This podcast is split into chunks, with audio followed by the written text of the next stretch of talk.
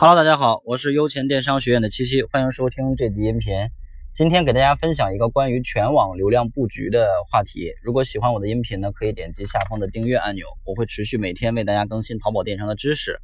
同时呢，大家如果有更多的淘宝问题，欢迎添加我的个人微信幺六零七三三八九八七。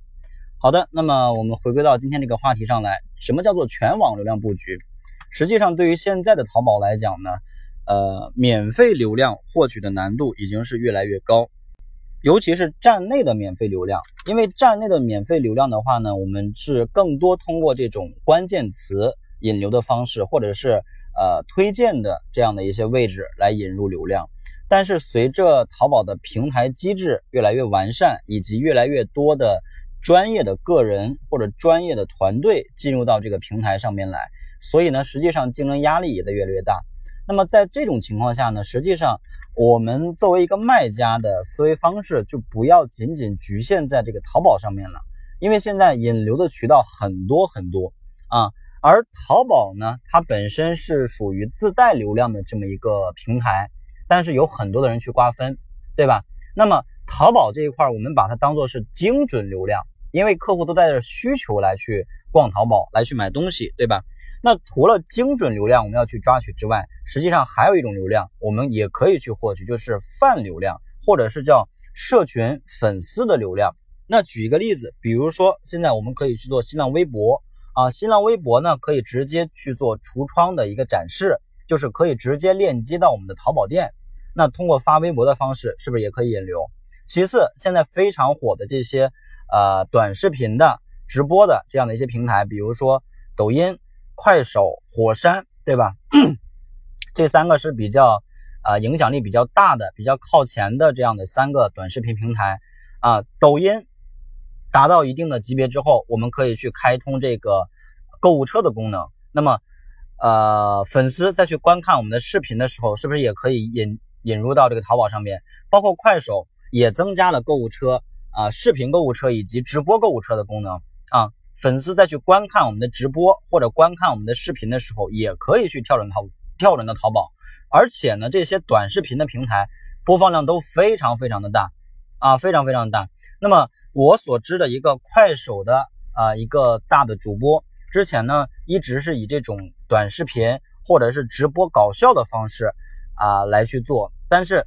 淘宝推出了这个购物车的功能之后呢，他去开通了一个淘宝店。啊，主要是做这种 T 恤、服装类的产品。那么，通过一场直播下来，差不多可以销售出去五千件产品。当然呢，这个人他的一个粉丝基数比较大，达到上千万的一个粉丝量。那可能有的人会说，我没有那么多的粉丝，我去开直播有人买吗？或者说，我没有那么多的粉丝，我拍了视频有人去看吗？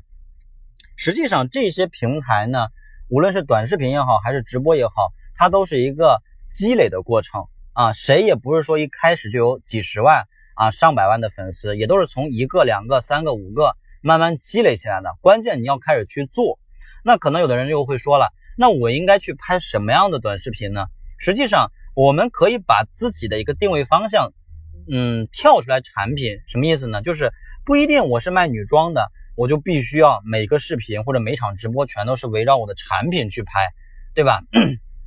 去拍摄我这个服装什么样子的，质量怎么样，做工怎么样，细节怎么样？你直接去打这种硬广告，可能客户比较反感，而更应该去围绕产品的定位人群。比如说，我的产品主要针对的人群是十八到二十四岁这个年龄段的女性啊，属于中高端的一个收入。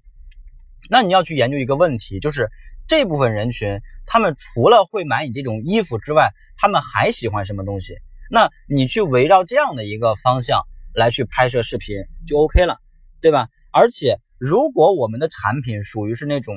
呃比较新奇特的产品或者比较有意思的产品，那我们也可以去直接呃拍摄我们的产品啊这样的一个产品的方式去呃拍摄也是可以的，因为新奇特的这种视频也好，直播也好，在这种短视频平台是比较受欢迎的，也会去被推荐。